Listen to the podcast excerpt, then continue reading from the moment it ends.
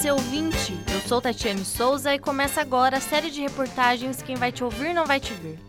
Dividida em cinco capítulos, você vai ouvir as experiências e relações do rádio com os deficientes visuais. Iniciamos agora o terceiro capítulo da série. Nele, vamos falar sobre os pontos positivos e negativos em relação ao conteúdo e narração radiofônica. É o que conta a repórter Giovana Vargas. O engenheiro civil e escultor Vandier Inácio Medeiros foi diagnosticado com neuropatia hereditária ótica de Leber, uma doença que o deixou cego aos 26 anos. Após o acontecimento, ele depositou ainda mais expectativas em relação aos detalhes das transmissões no rádio, porém se frustrou quando percebeu que não foi bem assim. Eu fiquei um pouco triste, né? Por depositar essa expectativa no rádio, no momento que eu fiquei deficiente visual. Eu falo, nossa, não, agora eu vou ouvir a transmissão do meu, dos jogos, né?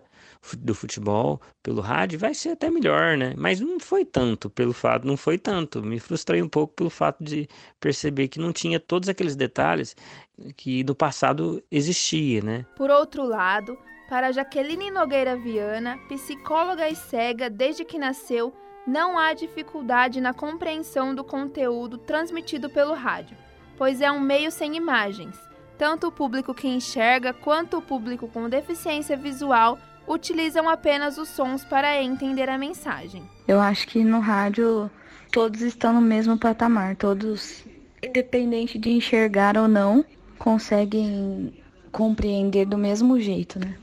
A notícia, o programa, entretenimento, seja lá qual, qual for o programa que estão acessando, né? Ouvindo.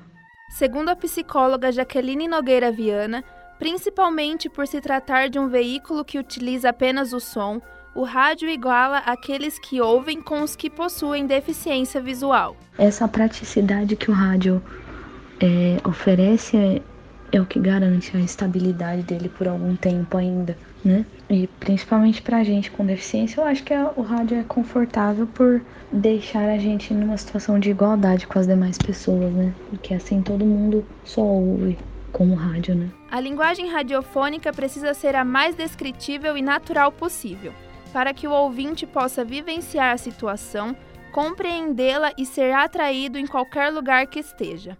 É o que comenta William Oliveira, jornalista da rádio CBN Araraquara. Eu escolhi o rádio como formato de trabalho, eu acho que primeiro pelo dinamismo do rádio, pela rapidez com que você consegue colocar uma informação, com que você apura e com que as pessoas também estão dispostas a consumir esse conteúdo. As pessoas estão no carro, em casa, o rádio está na palma da mão, com o FM no celular ou até mesmo com aplicativos. Então a gente consegue chegar às pessoas com maior rapidez. E como profissional, aquele que atua no rádio não tem rotina, seja aquele que é locutor de FM ou, ou nós que atuamos no jornalismo, a gente não tem rotina, a gente vive é, dias cada vez mais acelerados, mais rápidos, e eu gosto desse desafio, dessa correria, dessa inconstância, dessa falta de, de rotina. Então, o rádio proporciona isso. E eu escolhi o formato rádio também porque a linguagem é a mais próxima possível do ouvinte. É uma linguagem mais conversada, que você realmente é, você tem que se fazer ao lado do ouvinte. Você tem que estar do lado dele do carro, você tem que estar ao lado dele na cozinha, onde está o radinho, você tem que estar ao lado dele no ônibus, quando ele está ouvindo, indo para o trabalho e te prestigiando. Então, essa linguagem menos rebuscada, essa linguagem que não, não quer escrever palavras bonitas, pelo contrário, tem que ser o mais simples possível para chegar até as pessoas, é isso que me agrada no rádio essa informalidade, essa forma é, tão próxima de interagir com as pessoas. Apesar da linguagem ser a mais próxima do ouvinte, os locutores falham e deixam a desejar, por exemplo, na narração de jogos de futebol, conforme a opinião de Vandier Inácio Medeiros. Os locutores ainda estão um pouco influenciados devido à tecnologia diante das inúmeras informações ou de inúmera quantidade de patrocinadores.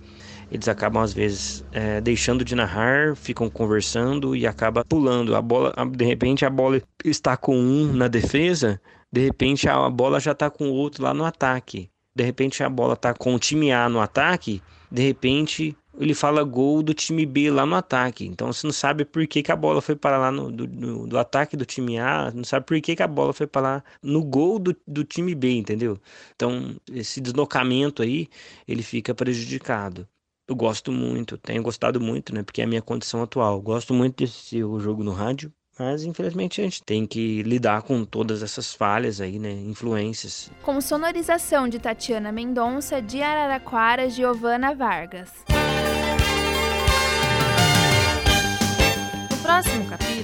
Vamos falar do potencial e diferencial do rádio em relação aos outros meios de comunicação.